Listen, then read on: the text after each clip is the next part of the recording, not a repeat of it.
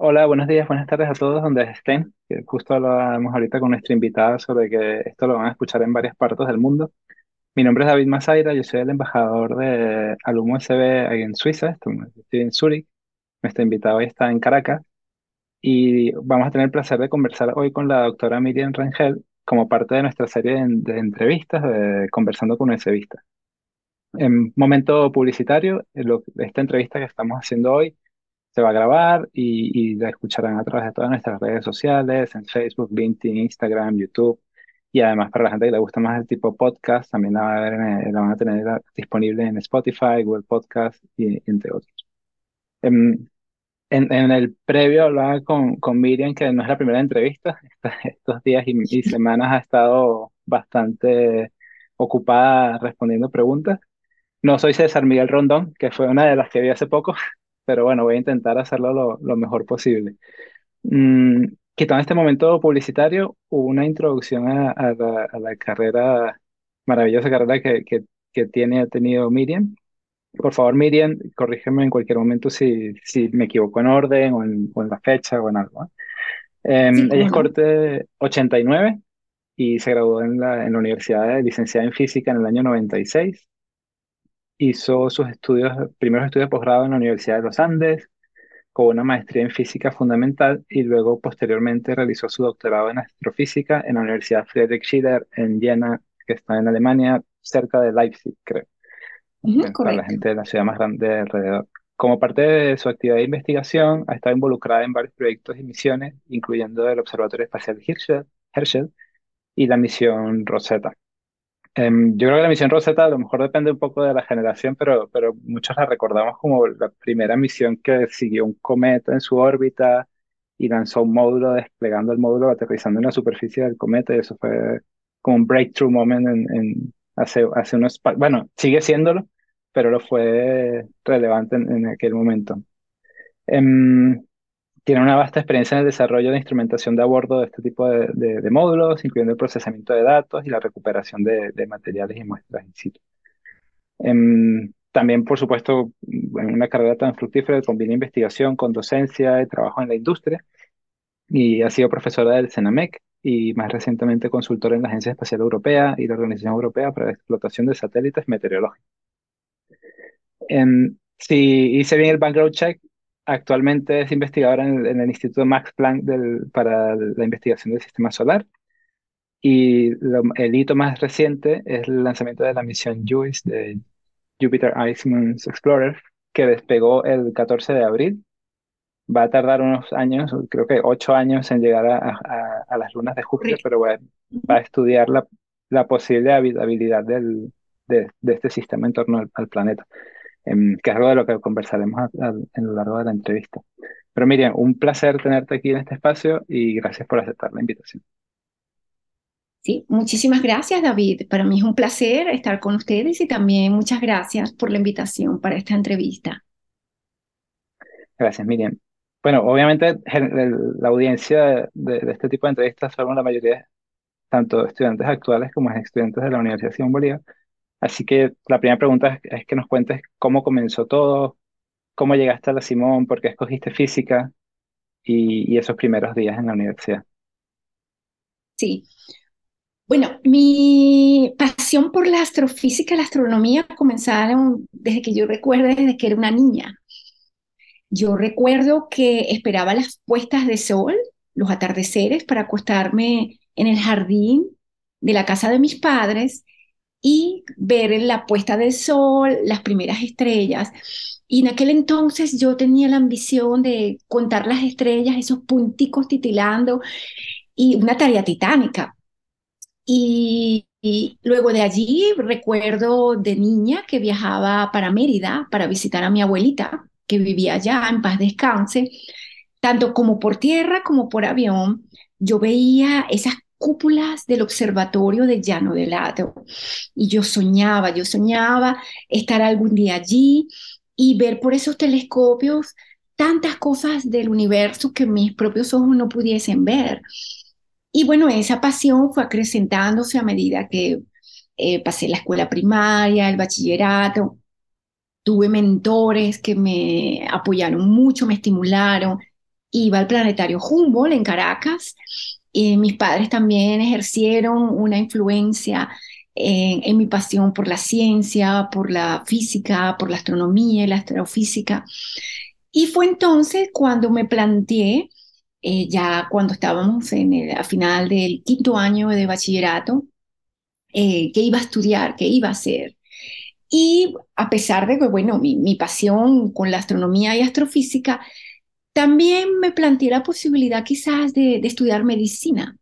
Y, pero mi pasión por la astronomía y astrofísica también eran muy grandes. Y recuerdo que, bueno, eh, apliqué en aquel entonces tanto para la Simón Bolívar como para la Central, eh, también en medicina. Como los periodos para escoger medicina son un poco más largos, decidí, bueno, eh, me sentí tan contenta de haber salido en la Simón Bolívar y el primer año, que es el, el, el, año en que estamos los, los, que vamos a estudiar ciencia y los ingeniería, todos juntos, allí definitivamente fue cuando decidí, no, lo mío es, y profesionalmente quiero ser astrónoma y astrofísica y quiero eh, primero hacer mi licenciatura en física y mi sueño es esta universidad que, que cumplía con todos los requisitos para para lograr mis objetivos. No, qué interesante. O sea, que desde, desde pequeñita. Y bueno, Sí, creo co- que no lo, no lo mencionamos, pero estás hoy en, en Caracas, estás hablando desde Caracas. Así que tienes la sí, oportunidad de correcto, ver ese cielo tropical. Estamos acostumbrados correcto. aquí al Sí, cielo estoy, ya- del norte. sí, estoy de visita en Caracas, en Venezuela. Eh, trabajo, como bien mencionaste, en el Instituto Max Planck de Investigaciones del Sistema Solar en Göttingen. Allí está, bueno, mi, oficina, mi sede desde hace ya más de 16 años. Y justo ahora, bueno, estoy en, en Caracas. Vale, muchas gracias. Em, la, la, la Simón, yo creo que todos la recordamos también como un sitio que es muy específico de ciencia y de ingeniería y tecnología, pero también nos da la oportunidad de hacer muchas cosas más. Durante tu, tu pregrado, ¿estuviste en alguna actividad extracurricular em, o en algún grupo estudiantil? Durante ese entonces, bueno, todos los que hemos eh, pasado y estudiado por la Simón sabemos eh, lo que significan las semanas, la cuarta, la octava y la doceava, y, y unas semanas antes en, los, en los exámenes, que bueno, recuerdo que eran semanas de mucha tensión. Eh, ta- también me interesaba, bueno, estaban los estudios generales, eh, que usualmente los tomaba, tomé cursos en filosofía que me interesaban mucho, pero no solo de filosofía, habían cursos, por ejemplo, de el, el idioma extranjero, yo los tomaba en alemán. Y aparte de eso, bueno, eh, participaba en, en las reuniones, por ejemplo, de, de que era el grupo de astronomía en aquel entonces. No estaba muy activa porque, bueno, no me permitía mucho eh, todas las actividades de, de académicas, pero a veces iba a las reuniones, me interesaba, me reunía con, con el grupo. eh, no pertenecía al del, del cine directamente, pero iba al, al, al cine club, de, cuando pasaban películas muy interesantes y el tiempo me lo permitía. Y bueno, eh, las salas de lectura, teníamos nosotros la sala de lectura de física, eh, esa la, la compartí, la usé.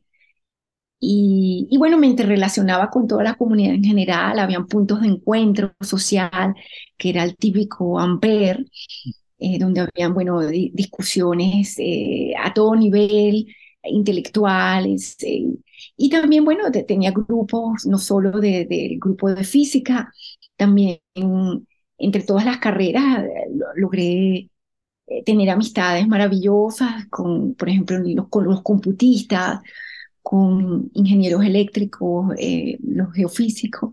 Y bueno, hacíamos, era, era toda una comunidad eh, que no solo compartíamos el interés académico, sino también y, y científico, sino ni tecnológico, sino también el aspecto social.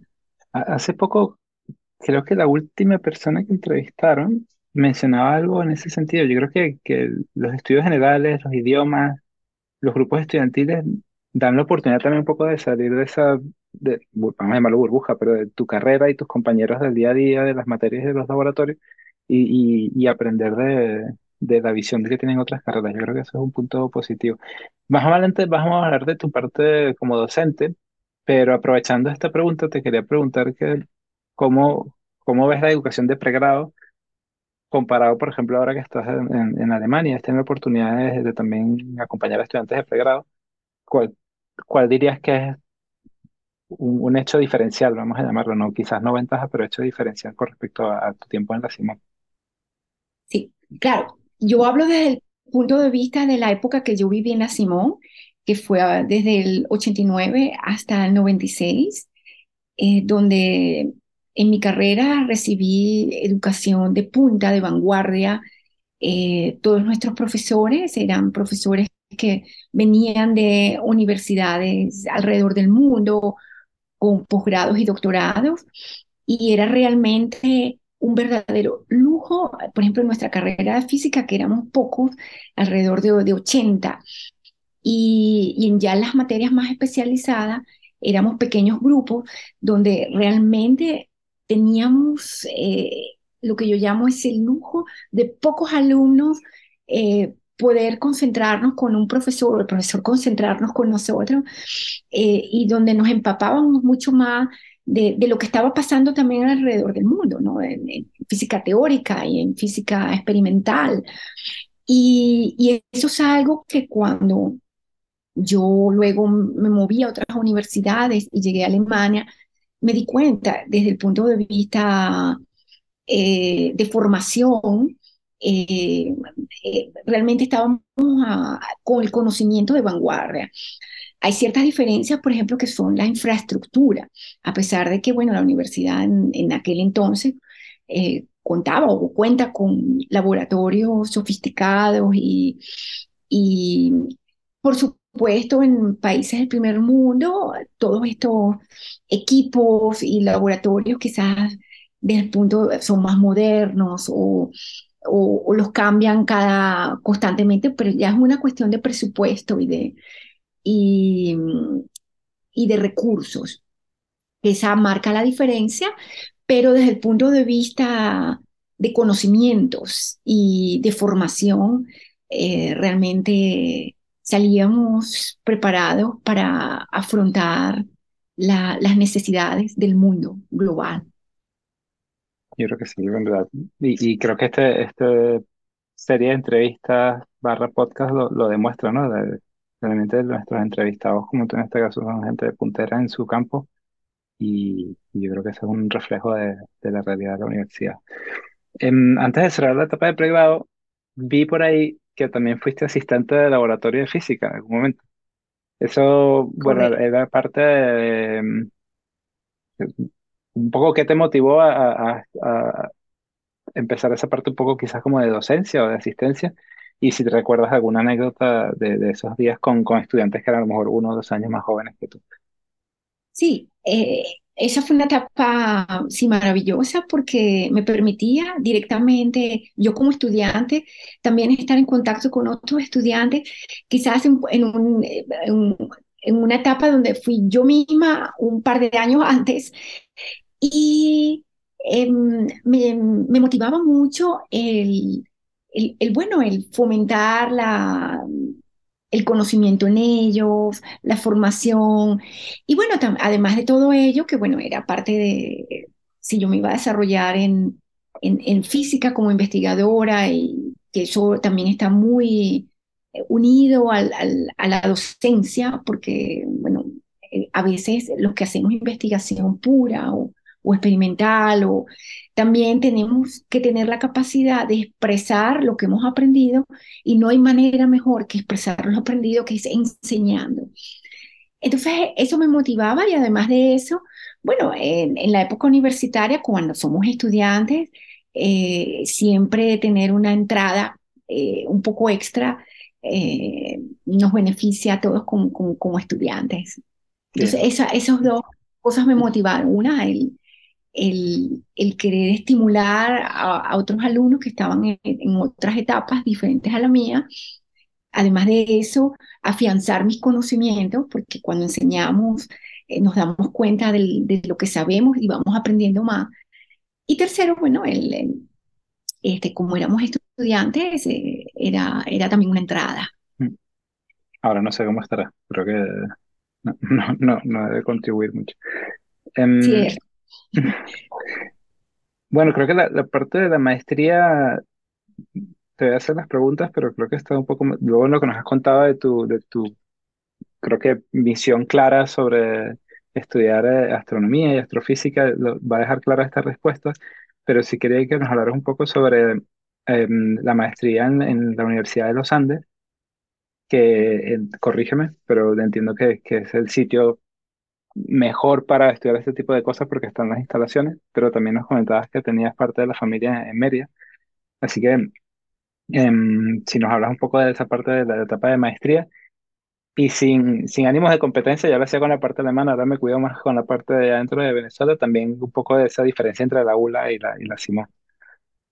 Sí, en aquel entonces eh, la Universidad de los Andes en Mérida eh, tenía proyectos punteros en la astronomía y astrofísica y está el, bueno, el, el, CIDA, el Centro de Investigaciones de Astronomía Francisco J. Duarte, donde allí hice mi, mi tesis de, de maestría. Eh, en ese entonces, eh, como comenté, había muchos proyectos de punta y de vanguardia y mm, en ese entonces eh, llegaron estudiantes para unirse a todos esos proyectos punteros.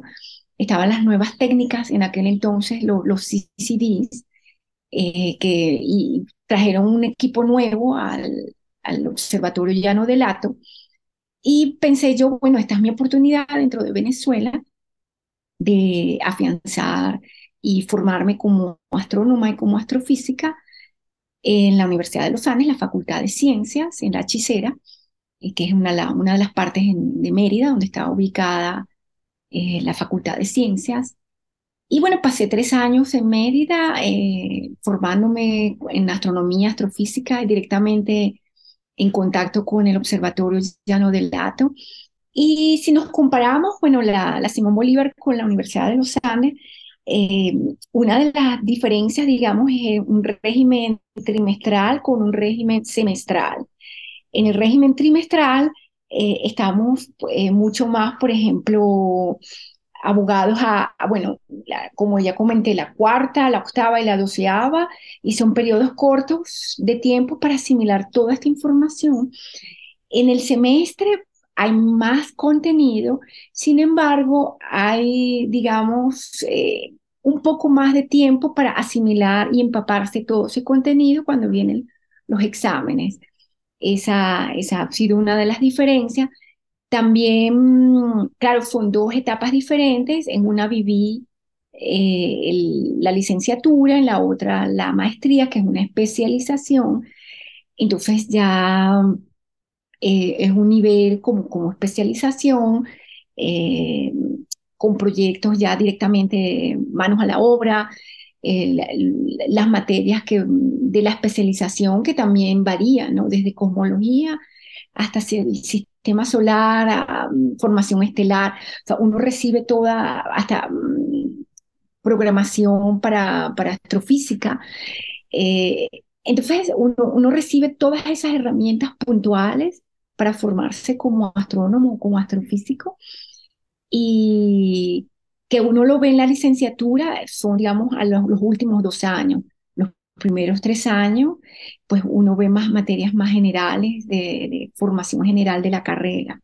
Uno ve la, las matemáticas, la física 1, 2 y 3, luego ve las la álgebra. Eh, son, digamos, conocimientos fundamentales y, y claro, son etapas diferentes, ¿no? Ok, muchas gracias. Em, luego, luego de esa maestría ya, ya cambiaste de, país, fuiste a Alemania. ¿Fue una decisión, lo, tenías planificado? Antes nos comentaste que estudiaste alemán en la universidad. Eh, ¿ya sabías que era el sitio donde querías ir o fue algo, muchas mucha, también de la gente que entrevistamos, bueno, dicen ahí es donde encontré la oportunidad o allí es donde es un tema profesional o de oportunidad? En tu caso, ¿nos puedes contar un poco más? En mi caso, una mezcla de preparación y de oportunidad.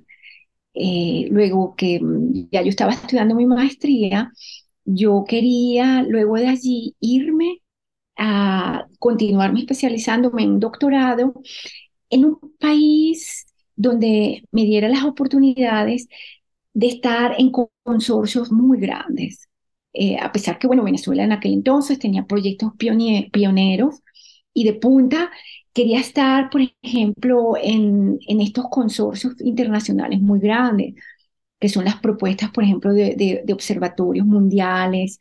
Eh, quería estar entre, entre todos estos proyectos, por ejemplo, espaciales. Y, y en aquel entonces, bueno, Venezuela te permitía estar en diferentes tipos de proyectos y muchos de ellos también en teoría y unos que otros observacionales. Quería estar en, en algún país pionero eh, que me permitiera estar en consorcios muy grandes. Entonces, quería además de eso un reto cultural.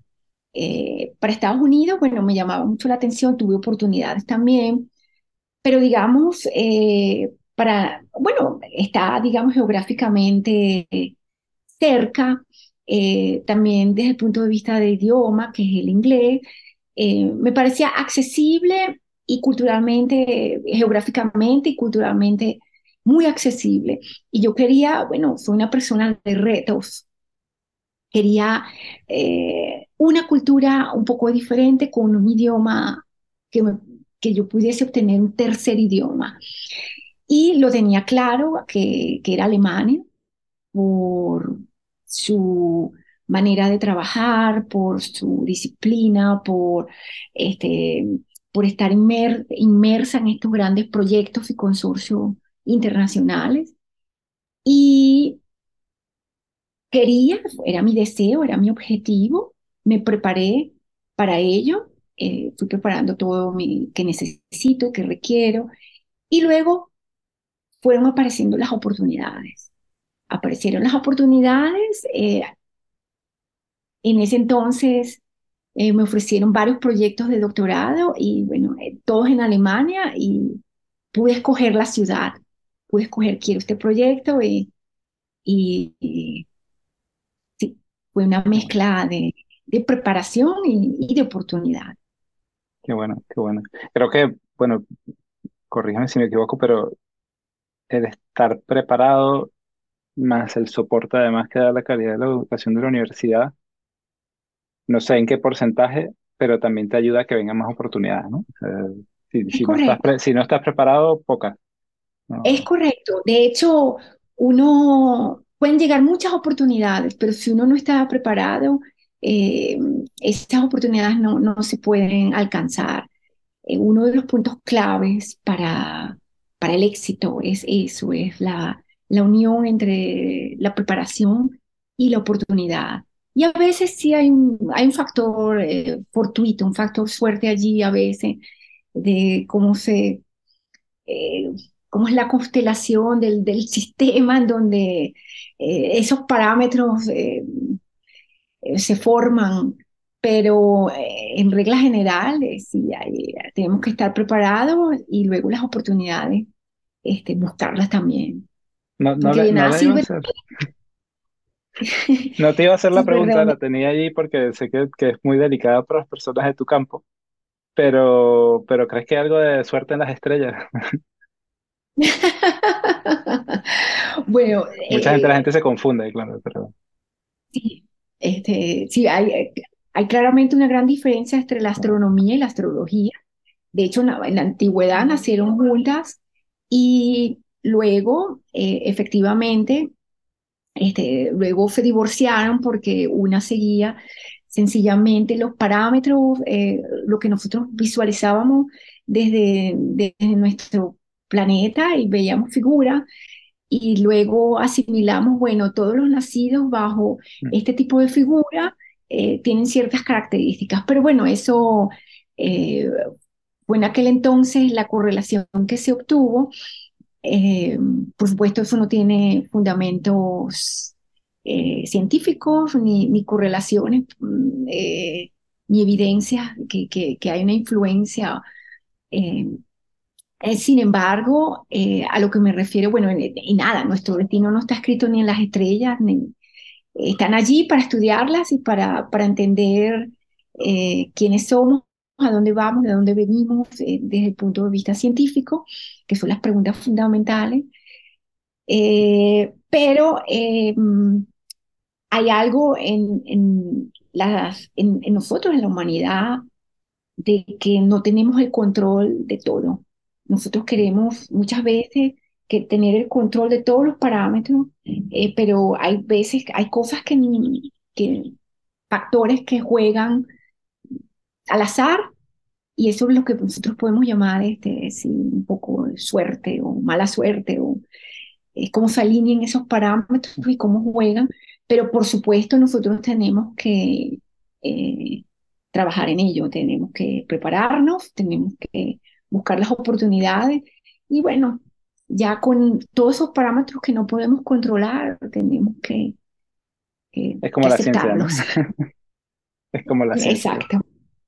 Em, voy a hacer un paréntesis antes de entrar en tu etapa profesional, porque, bueno, nos comentaste que tu, tu, tu viaje a Alemania, tu estancia en Alemania fue en algún momento premeditada. Llevas allí ya, creo que 16 años, comentaste al principio.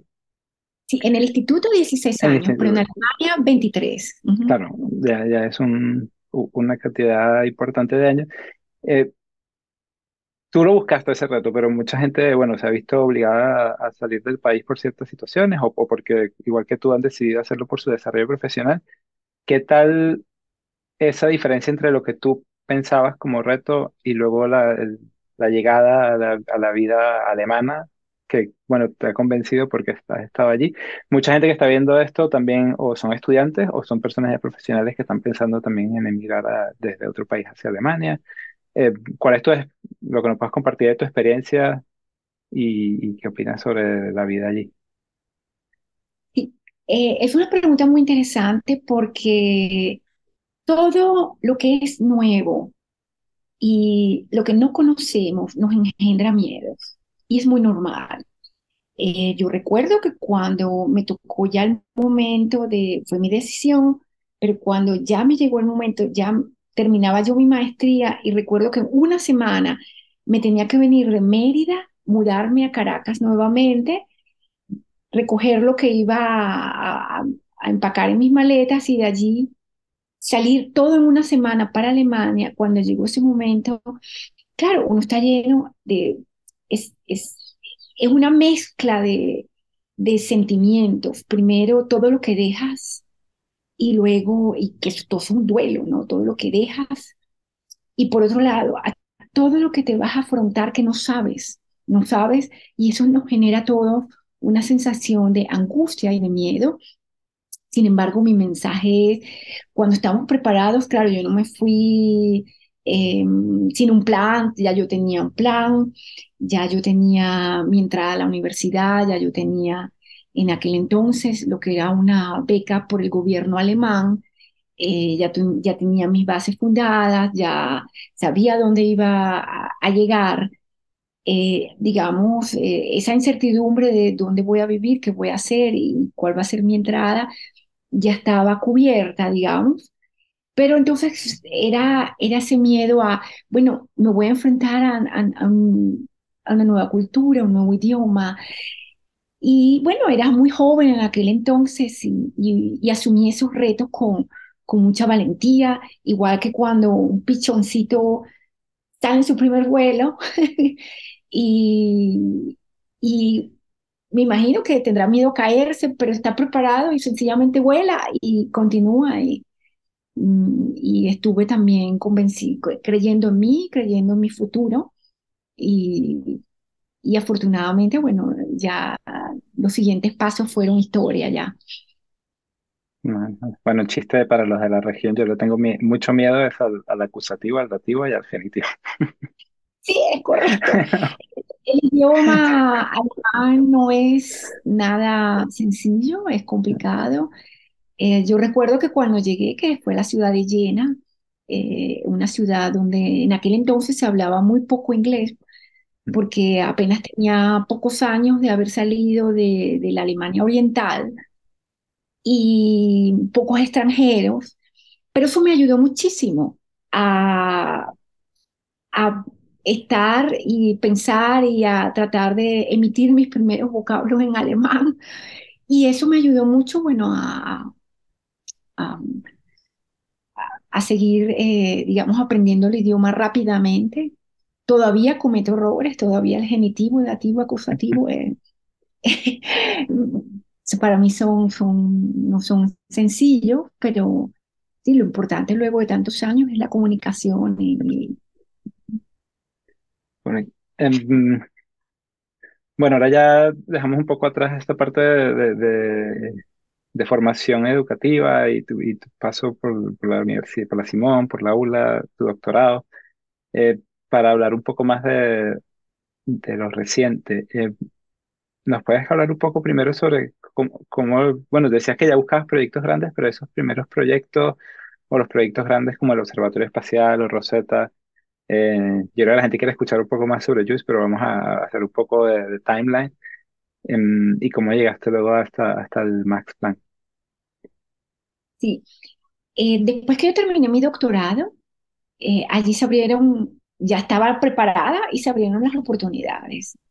Eh, ya había pasado, bueno, hice también dos pasantías en aquel entonces en Múnich, en, en, en una, un sector donde se hace mucha astronomía y astrofísica, que uno es el Max Planck, también de, de física extraterrestre, que está en esa zona en Garching, en Múnich, y también la ESO, que es la, la, el, el Observatorio Europeo Austral, y allí también, bueno, en, en esas eh, pasantías que realicé, eh, durante ese momento que estaba terminando mi, mi doctorado, bueno, me ofrecieron eh, la, el, el, proyecto que se acababa de lanzar Rosetta y el Instituto Max Planck de Investigaciones del Sistema Solar, donde estoy hoy en día, en aquel entonces había obtenido las primeras imágenes de, de aquel entonces había ocurrido, la, la, NASA lanzó un proyectil a un, a un cometa y ese se llamaba el Deep Impact. Y esta sonda europea que es Rosetta había obtenido las primeras imágenes y necesitaban, bueno, alguien que las analizara y las estudiara y ayudara a calibrar la cámara. Y yo dije, bueno, esto, esto es ideal para mí, solicité y bueno, quedé eh, para, para ese puesto. Y bueno, desde allí eh, me uní al equipo de Rosetta y de una de sus cámaras que era Osiris. Y estando ya dentro de ese proyecto y, y desarrollándome, eh, otro grupo de trabajo eh, me propuso, se, se, iba a lanzar en aquel entonces el, el, observatorio Herschel. Y fue cuando me propusieron, Miriam, tú eres especialista en astronomía en el infrarrojo, tenemos aquí un gran proyecto que lo vamos a lanzar justo ese año. Queremos que te unas a nosotros para eh, no solo unirte a la parte de, de, adquisición de datos y análisis de datos científicos, sino también para que formara parte de la calibración como científica de uno de los instrumentos. Y decidí, bueno, era un proyecto largo, a largo plazo, y bueno, ahí fue cuando salté de, del proyecto de Rosetta al de Herschel. Y, y bueno, eso terminó de, de, abrir todas mis puertas porque allí inmediatamente, bueno, ya estaba con los grandes consorcios, ya estaba trabajando eh, con la ESA, con la Agencia Espacial Europea, eh, y como era un observatorio espacial para toda la comunidad, eh, estaba involucrada, bueno, ya con, con todos los científicos mundiales y, y, y recuerdo, bueno, eh, esa misión como, bueno, una de mis favoritas por, porque pasé todas sus etapas, pasé desde, desde el lanzamiento hasta la fase de operaciones, luego la fase de posoperación y luego del legado. Pasé por todos esos periodos de... Y, bueno, ahí terminé de adquirir completamente toda la, la, la, formación y experiencia que se requiere para la industria aeroespacial. No, creo que lo, lo, dijiste brevemente, pero no sé si nuestra gente que lo está viendo y escuchando lo sabe, pero el Observatorio Austral está en Chile. Sí, tiene la sede, eh, correcto, los telescopios están en Chile, sin embargo la, la sede, los headquarters están en Múnich, entonces funcionan, lo, tienen dos bases, una en Garching, en Múnich y la otra en Chile, en Santiago, y tienen desplegados todos los observatorios en, en diferentes partes, uno, bueno, en parte de, en el San Pedro de Atacama, en Paranal, en La Silla, eh, que son partes de Chile, con esos cielos tan espectaculares. Y, pero el, la, la, sede principal está está en Alemania. ¿Tuviste la oportunidad de ir o solamente te tocó trabajar la parte de data? Sí, tuve la oportunidad en, en mi fase de doctorado. Eh, me tocó felicitar tiempos de observación allí en Chile y tuve la oportunidad de, de ir en varias oportunidades a, a observar en, en, esos grandes telescopios. Mm, creo que bueno, la, la, que está aquí para dar los consejos hoy eres tú, pero yo creo que una de las cosas más importantes es tener la oportunidad de, de tocar. De, estamos ahora todo el día con Excel, PowerPoint, de, números, datos, pero tener la oportunidad de ver las máquinas, de ver el cielo, las estrellas más complicadas de tocar, pero, pero es lo más cercano que puedes estar a, a la realidad física de, de tu trabajo. Sí, correcto. Con medio de la explicación eh, podemos eh, adquirir los datos que, que, necesitamos, bien sea desde tierra o desde el espacio.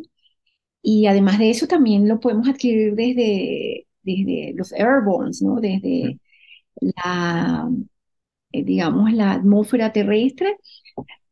Tuve también la oportunidad de montarme en un avión mucho más arriba de los vuelos comerciales los vuelos comerciales vuelan usualmente entre 10.000 y 12.000 metros de altura y este que se llama Sofía es un avión eh, especializado para adquirir con un telescopio y con instrumentos eh, específicos que está volando a 14.000 metros. Esa región de la atmósfera no tiene turbulencia y es ideal para adquirir datos también eh, astronómicos y tuve la oportunidad de, de volar en, ese, en esos vuelos de Sofía, que es un proyecto de, de la NASA junto con la, la agencia alemana. Y también fue una experiencia maravillosa. Mm, para preguntar a, a nuestros compañeros que, que hacen investigación sobre personas, quizás sea la, la, venezolana que más ha estado cerca del espacio. No sé si, o a lo mejor hay alguien más, eh, bueno, no sé si alguna venezolana ha estado más arriba de, de ah, no lo sé, no sé. pero con los instrumentos también que lanzamos al espacio, también está, no estamos directamente físicamente, pero ah. está mucho tiempo y dedicación y trabajo, y un pedacito de nosotros también está allí. Ahora que estamos viendo, no sé si llamarlo la nueva carrera espacial, con, con la parte de, privatización y las nuevas misiones de investigación, em, creo que estamos más expuestos también a ver los lanzamientos y mucha más información. ¿Qué se siente? porque es el trabajo de años, ¿no? Y de, y de meses, de, bueno, de meses y de años puesto en un instrumento. Ese momento del lanzamiento, cuando dices, bueno, a lo mejor hasta aquí, y se pierde el trabajo porque hay algún fallo, que, que, se siente en esos momentos y, y, luego cuando, bueno, es satisfactorio el lanzamiento y, al final incluso, bueno, en Rosetta que despliegas un tiene como varios, puede fallar en mil sitios, ¿no? Entonces, que se siente cuando, entiendo, una satisfacción muy grande cuando se completa el ciclo. Bueno, es una experiencia única y maravillosa, una emoción indescriptible, porque el caso de, de la misión JUICE, por ejemplo, que se acaba de lanzar en, ahora en abril de este año, nuestro instrumento hay 10 instrumentos a bordo. Nuestro instrumento es uno específico, que es el, el, el instrumento de onda submilimétrica, se llama así. Y este instrumento, eh, desde mucho antes del 2012, ya lo estábamos concibiendo y ya lo estábamos elaborando, y fue cuando finalmente se propuso a finales del 2011 y se aprobó luego de una competencia internacional entre diferentes propuestas de instrumentación, eh, se aprobó en el 2012 y desde entonces, bueno, son tantos años de, diseño, de construcción, eh, y no solo la parte ingenieril, sino eh, que haga el objetivo científico que queremos como meta. Eh, entonces, ese es un ejemplo de cuando, de, desde mucho antes del 2012, todo ese proceso hasta su lanzamiento, 2023, en ese momento, cuando ya uno lo entrega, lo ensamblan, está en un cohete, en este caso fue el Ariane, el Ariane 5, y se lanza. Eso, eso es una emoción porque inmensa, eso es indescriptible de, de tantos años de trabajo y de, que allí todavía no está el fruto, pero es un paso para ya de tierra al espacio, eh, para continuar su viaje y luego en, algunos años adquirir los datos científicos que, que nos van a permitir hacer las investigaciones que tenemos propuestas. Y, y bueno, eh, eh, esa sensación es, es, indescriptible y es una mezcla también de, porque como has comentado, hay riesgos. Hay riesgos, de hecho en el lanzamiento de JUICE estaba previsto para un día específico, que, que fue el día 13 de, de abril, y ese día no se lanzó porque hubo tormentas eléctricas y había riesgo de que uno de los relámpagos eh, cayera sobre, sobre las antenas o, o, el mismo cohete. Y ay, bueno, mejor que se que riesgo, ¿no? con, estas tormentas eléctricas. Y entonces se pasó al día siguiente, al 14, y todos estábamos, se lanzará, no se lanzará, se lanzará, no se lanzará, porque eso lo pueden cortar hasta el mismo, hasta dos segundos antes del lanzamiento. Y entonces cuando lo aprueban, empieza el conteo final, ¿no? Eh, entonces eso es, eso no es, ni se aproxima a lo que es un fin de año, ¿no? Uno está las uvas y estaba uno 30, 29, 28, ¿no? Eh, porque eso ocurre todos los años, en cambio esto es una sola vez, ¿no? Entonces es una emoción y ya cuando despega y ya eh, es una sensación realmente um, ah. eh, llena de, de, tantas emociones. ¿sí? No, qué bonito. Bueno, ahora tienes ocho años de preocupación hasta que llegue a destino, ¿no? Sí, pueden pasar, por supuesto, muchas cosas en ese viaje eh, interplanetario, eh, sí, eh, y también es que es una misión muy compleja desde el punto de vista también tecnológico, porque, bueno, va a viajar a un planeta que tiene mucho, un campo magnético muy alto, mm. Y además de eso, en el camino, bueno, hay rayos cósmicos, hay partículas, hay, pueden pasar tantas cosas, ¿no? Y justamente esta semana se están encendiendo los instrumentos. Ah. Nuestros instrumentos se acaban de encender hace un par de días y también fue emocionante de que se encendió y está funcionando. Me voy a concentrar porque si no te empiezo a hacer preguntas más técnicas. Bueno, corrígeme, pero esta, fue la sonda Cassini la que llegó a Júpiter y, llegó, que llegó hasta la, un poco hasta las primeras etapas de la atmósfera, pero luego ya no. Observó, tomó datos pero la misión se dedicó fue a Saturno. Ok, perdón. Vale. Em, bueno, llegando a Jules ahora, em, y creo que te lo, te lo habrán preguntado mucho en estos días, entiendo que el, objetivo de la misión es explorar la habitabilidad de las lunas. Eh, sí, bueno, obviamente la, física, no, no todos somos aficionados de la física, pero sí me sorprendió que te preguntaran sobre la estructura de Júpiter como un planeta gaseoso y, las lunas sólidas. Em, yo creo recordar, yo tenía un libro en la casa y hablaba sobre, una novela, una novela de ficción, pero hablaba de los extraterrestres que venían de Ganímedes. Y, y, luego también se especuló mucho sobre Europa, eh, sobre vida en el potencial océano que hay abajo, bajo la corteza de Europa. ¿Qué, qué si nos puedes contar un poco, bueno, sobre el objetivo de la misión y luego sobre lo que tú esperas que, que lograr. Sí. JUICE eh, tiene unos objetivos fundamentales.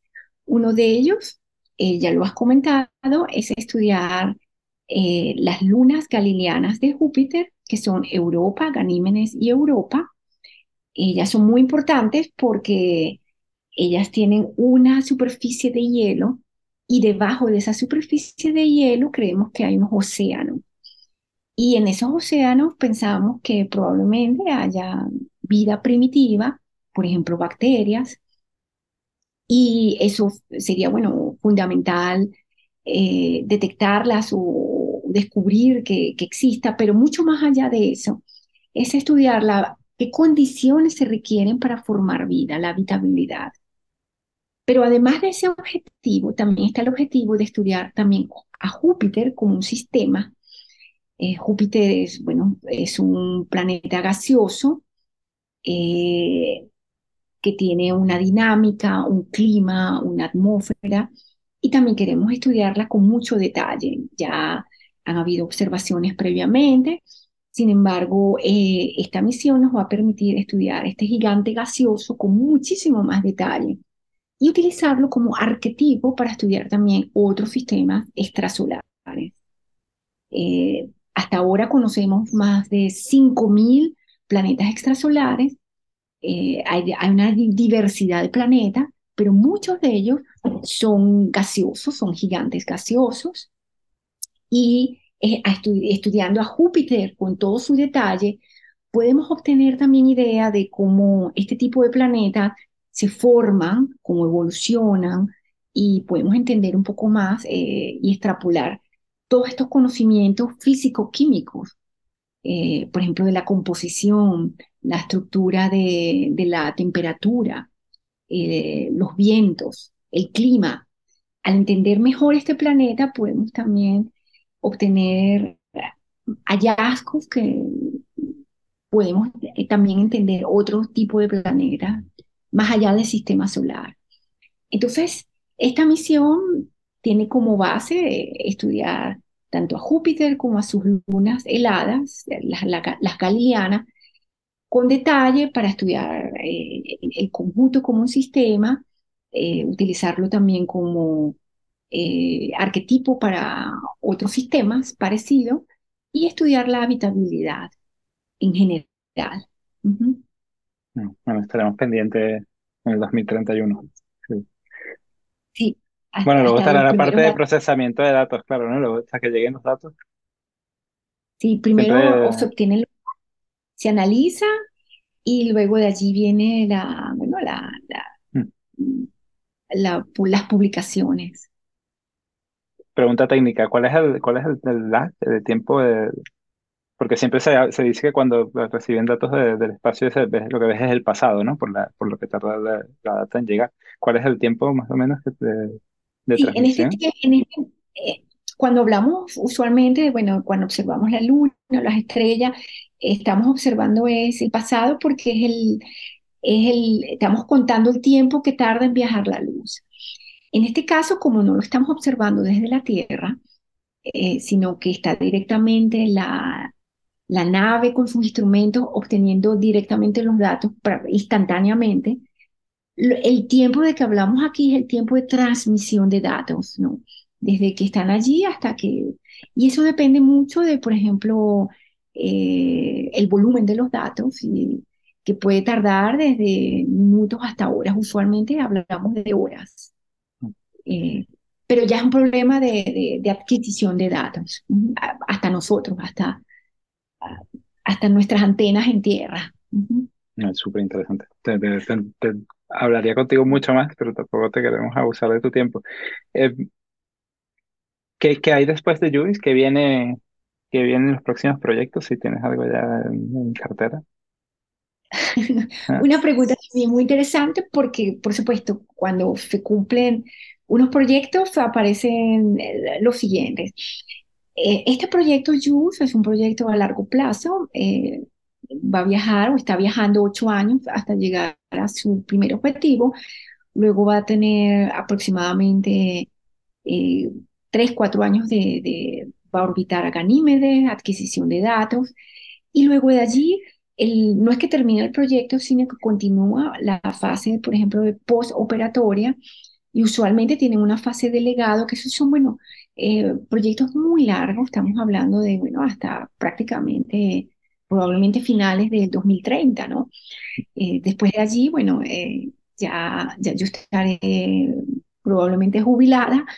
Sin embargo, eh, científicamente hablando, bueno, que hay más allá de JUICE, hay nuevos proyectos, porque la, todas estas agencias espaciales, tanto la NASA como la ESA, incluso la japonesa, la JAXA y otras más, eh, siempre están en, la construcción de, nuevos proyectos. Yo también formo parte de otro proyecto que se llama Ariel, que es un proyecto que fue un observatorio para estudiar eh, atmósferas de planetas extracelulares. Está justamente ahora en la fase de construcción y su lanzamiento va a ser para el 2029. Entonces, este es otro proyecto paralelo en, el que eh, también científicamente estoy colaborando. Y además de eso, bueno, eh, tenemos otros proyectos, eh, tenemos un instrumento que está en estos telescopios de Chile, en el Very Large Telescope, y estamos actualmente adquiriendo datos científicos de planetas extrasolares, de las atmósferas. Entonces, esto en, en general, los proyectos continúan. Eh, para mí, continúan, hay mucho más. son cajas de Pandora, se abre eh, mm. una cajita y se abren nuevos conocimientos y, y, continúan. Y bueno, los proyectos eh, espaciales también continúan ah, luego de, de, toda esta fase. Bueno, continúa Ariel y luego de allí está el otro desde Tierra que se llama ELT, que es el Extreme Large Telescope. Y para las futuras generaciones, bueno, hay propuestas ahora eh, para ir a Urano, eh, para ir mucho más allá de, los planetas, de lo, para estudiar los objetos transneptunianos y mucho más allá, bueno, ya... Ya está la Voyager. Nuestro sistema solar. Ya solo está el Voyager por ahí, ¿no? Eh, sí. Porque luego el tiempo de viaje hay que tenerlo en cuenta. Em, vale, bueno, tenía una pregunta aquí, pero no te quiero poner ningún compromiso y era si habías vuelto a la universidad, pero bueno, ahora que me contaste que estás en Caracas, a lo mejor es una oportunidad para, para dar un paseo por los jardines. Em, vamos a hacer un poco de flashback y ya para cerrar, te voy a hacer unas preguntas cortas y rápidas sobre la universidad. Eh, tienes la opción de pasar, no hay comodín, pero puedes pasar y, esto le llamamos como un chat rápido, ¿no? Entonces dice, ¿cuál era tu profesor favorito? Bueno, fue mi tutor, Germán da Costa. ¿Y tu materia favorita? Y la que tomé con él, que eran las, los, los de laboratorio de óptica y fluidos. ¿Cuál era tu lugar favorito cuando estabas en la universidad? ¿Dónde pasabas más tiempo o el lugar que más recuerdas con cariño? Pasaba mucho más tiempo, bueno, por, la parte académica en, el edificio de Física y Electrónica 1. Eh, ahí estaba la sala de lectura y me gustaba mucho, por ejemplo, con los amigos y, colegas de otras carreras, eh, cuando teníamos las discusiones eh, intelectuales, bueno, el Ampere era, era un sitio también ideal social y allí, allí estuve. Sí. ¿Qué es lo que más extraña? De la universidad, todo, absolutamente somos, todo. Somos dos. Vale, y, y, por último, bueno, también has tenido una, una carrera bastante interesante, pero ¿cuál sería tu, vamos a llamarlo, consejo o recomendación para los estudiantes que están ahorita ahí, hoy, eh, llegando en la, en la, en la cola de hoyo de la puerta o ya en la universidad? ¿Cuál es tu consejo para ellos? Mi consejo para, para todos en general es, tenemos que plantearnos objetivos, tanto profesionales como personales. Y tenemos que trabajar duro para alcanzar esos objetivos, a pesar de las dificultades, a pesar de los obstáculos, que no son fáciles, pero son retos. Y, y tenemos que monitorear esos objetivos, porque puede que cambien eh, a medida que vamos transitando por la vida, pero es bueno, bueno, monitorearlos y, alcanzar nuestros sueños, nuestros objetivos, trabajar duro. Quizás eso tampoco nos garantice a todos una plaza en la sociedad actual, pero nos mantiene eh, motivados a, a, continuar los retos que, que nuestra sociedad nos impone. Muchas gracias. Tomando en cuenta ese consejo y, lo que nos has contado, ¿cuál dirías que es el valor o la cualidad que tiene el USBista que, que se tiene que llevar en, el bulto, además del conocimiento científico y técnico? En mi caso, eh, y, lo que vi y observé alrededor de la Simón Bolívar, nuestra querida Simón, es la disciplina. Se nos enseña allí, eh, sobre todo ese régimen trimestral, eh, a ser disciplinados, a, esforzarnos y, yo creo que además del conocimiento y, de toda la parte social que aprendimos, a mí eso me influyó el resto de toda mi vida académica y científica y tecnológica y es esa disciplina de ese régimen trimestral. No sé si fue bueno o malo, pero puedo trabajar eh, intenso y apasionadamente por largo tiempo y luego tomo mi pausa. Y eso ha sido una de las claves de, mis éxitos. Mm, muchas gracias. Hay un debate abierto ahora sobre los trimestres. Em, es otra situación, otra Venezuela que la que viviste tú, la que viví yo porque muchos estudiantes trabajan también, entonces esos periodos intensos a veces se complican, pero yo creo que los trimestres es claramente un, una prueba de fuego y, que, que, endurece, sí, da esa capacidad de responder rápido y, que hay que ser disciplinado, porque si no, en un momento, bueno, nosotros eh, no, no veamos con el, con el ordinal, sino con el, si decimos la 4, la 8 y la 12. Em, pero sí, sí. Eh, sí, eso es un entrenamiento, eso es un entrenamiento para la vida. Mm. porque la vida cuando uno sale de allí se enfrenta uno a retos, a retos eh, globales y, los retos eh, hay que buscar soluciones a veces rápidas y, y, yo creo que todo ese entrenamiento de, esa disciplina y, el enfoque rápido nos hace tan, tan, tan fuertes, tan versátiles y a la vez tan creativos. Bueno, muchas gracias. para cerrar y volviendo un poco a la parte publicitaria, yo no sé si conocías anteriormente el trabajo de Alumno SB, ya son casi ocho años, si no me corregirán mis compañeros, eh, con esta red de voluntariado, de recaudación de fondos para proyectos en la universidad, más de 50 países, yo creo que el número de 50 ciudades, yo creo que el número va creciendo. No sé si has tenido la oportunidad de, de, ir a los eventos que hay en, Alemania. Eh, yo conozco, bueno, está gente en Heidelberg, en Múnich, en Berlín. Cuando quieras invitada, perfecto, aquí al, al sur del Rin o la parte de aguas arriba, como lo quieras ver, estás invitada. yo encantada de poder participar. Hasta ahora no he, sabido de algunos, pero por razones de, geográficas y de tiempo no he podido participar. Pero me encantaría tener la oportunidad de, poder participar y, y, encontrar por el mundo eh, todos estos USBistas que, que hemos salido y estamos por todos lados. Bueno, que mejor manera de participar que hoy con tu tiempo y, con esta entrevista que nos has conseguido no hay. Así que yo quiero agradecerte, bueno, mío personal, porque soy aficionado básico de, de, la astronomía, muy poquito. Así que un placer. Creo que siempre ahora que miremos un poquito por la noche, veamos a Júpiter allí brillando fuerte, sabemos que va en camino un pedacito de, de la Simón y, de Venezuela. Así que muchas gracias por tu tiempo, em, tu dedicación, el esfuerzo y por llevar siempre la bandera de, la Simón y de Venezuela en alto. No, para mí ha sido un gran placer eh, eh, eh, esta entrevista y también agradezco que se me haya invitado. Muchas gracias. Muchas gracias también a todos los que nos han escuchado hoy. Si alguno tiene alguna sugerencia, conoce a alguien que quiera venir, algún otro USBista que, que podamos entrevistar, bueno, pueden contactar a través de las redes sociales o el, correo es entrevistas arroba Muchas gracias de nuevo, Miriam.